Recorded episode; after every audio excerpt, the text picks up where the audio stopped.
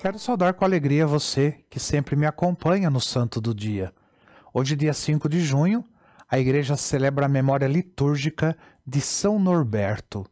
Norberto, ele nasceu por volta do ano de 1080 em Schauten, na Alemanha. Ele era o filho mais novo de uma família da nobreza. Podia escolher entre a carreira militar e a, e a religiosa. Norberto escolheu a segunda, mas buscou apenas prazeres e luxos como faziam muitos nobres da Europa.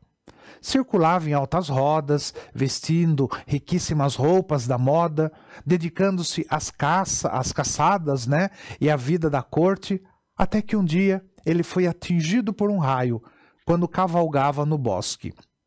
O seu cavalo morreu, e quando o jovem nobre despertou do desmaio, ouviu uma voz que lhe dizia para abandonar a vida mundana e praticar a virtude para salvar sua alma.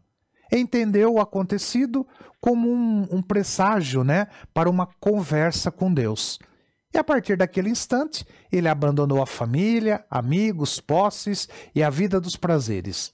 Passou a percorrer na solidão, com os pés descalços e roupa de penitente, os caminhos da Alemanha, Bélgica e França.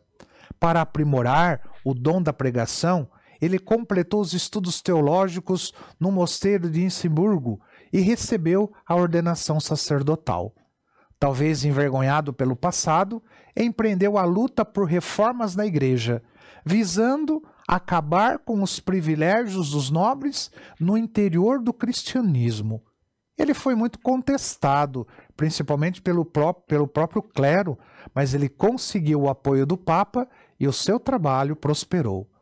Quando as reformas estavam já implantadas e em andamento, ele retirou-se para a solidão e fundou a Ordem dos Cônegos Regulares Premonstratenses, também conhecidos como os Monges Brancos, uma referência ao hábito que é dessa cor, ao hábito que é branco.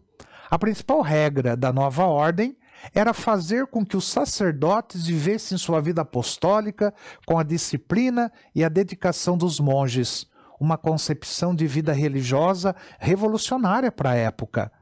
Mas não encerrou aí o seu apostolado, pois ele desejava continuar como pregador fora do mosteiro. Ele reiniciou sua obra de evangelização itinerante como um simples sacerdote mendicante. Em 1126, ele foi nomeado arcebispo de, de Madimburgo, lutando contra o cisma que ameaçava dividir a igreja naquele tempo. Respeitado pelo rei Lotário III da Alemanha, foi por ele escolhido para seu conselheiro espiritual e chanceler junto ao Papa. Norberto morreu no dia 6 de junho de 1134 na sua sede episcopal, onde foi sepultado. Ele foi canonizado em 1582 pelo Papa Gregório XIII.